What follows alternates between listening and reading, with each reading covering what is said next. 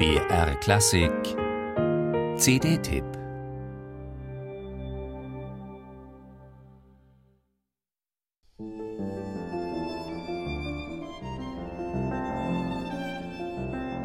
Eine außergewöhnliche Veröffentlichung, gleich die ersten Takte lassen daran keinen Zweifel. Dabei würde man das bei den Sonaten für Klavier und Violine von Johannes Brahms kaum erwarten. Die wurden so oft aufgenommen, dass jede weitere Neueinspielung gute Argumente auf ihrer Seite haben sollte. Der Pianist Alexander Melnikow und die Geigerin Isabel Faust, seit Jahren eines der interessantesten Kammermusikduos überhaupt, haben gute Argumente. Wer mit Brahms und Schumann automatisch einen balsamisch-romantischen Geigenton und den satten Klang des Steinway-Flügels verbindet, muss sich umstellen.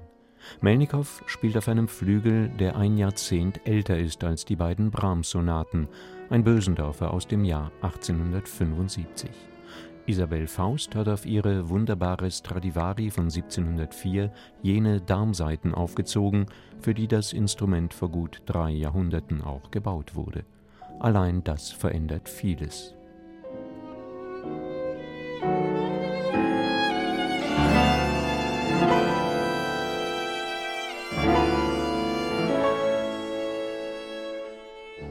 Der Klang des alten Bösendorfers ist weich, weniger analytisch und trennscharf als der eines modernen Flügels, dafür allerdings deutlich farbiger.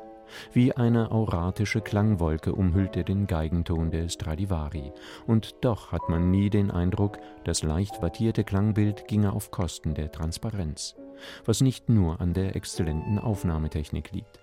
Isabel Faust spielt mit sparsamstem Vibrato, schlanker Tongebung und extrem beweglich. Selten hatte man derart das Gefühl, Brahms bei seiner intensiven Arbeit mit kleinsten Motiven über die Schulter zu schauen, zu erleben, wie sich bei ihm eines aus dem anderen entwickelt. Trotzdem spannen die beiden Bögen, verlieren sich nie in Detailhuberei. Und selten kann man zwei so gleichberechtigten Kammermusikpartnern lauschen und eben nicht einer Geigerin, die von einem Pianisten begleitet wird. Melnikow und Faust nehmen Brahms beim Wort Sonaten für Klavier und Violine, nicht andersherum.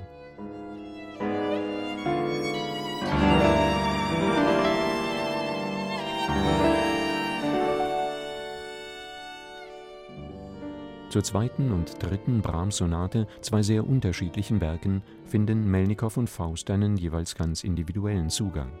Die A-Dur-Sonate, für Brahmsche Verhältnisse Musik fast heiterer Stimmung, blüht auch oder gerade ohne Dauervibrato wunderbar gelöst und musikantisch. In der d-Moll-Sonate hingegen werden die von Brahms auskomponierten Spannungen und Konflikte offen ausgetragen und immer wieder ins finster Dramatische gesteigert.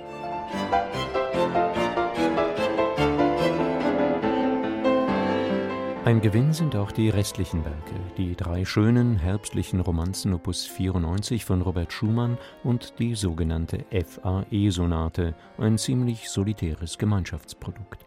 Brahms, Schumann und dessen Schüler Albert Dietrich schufen sie unter dem Motto Frei, aber einsam für den großen Geiger Josef Joachim. Mag sie auch leicht disparat wirken, in einer derart hochkarätigen Interpretation ist die Sonate eine echte Entdeckung.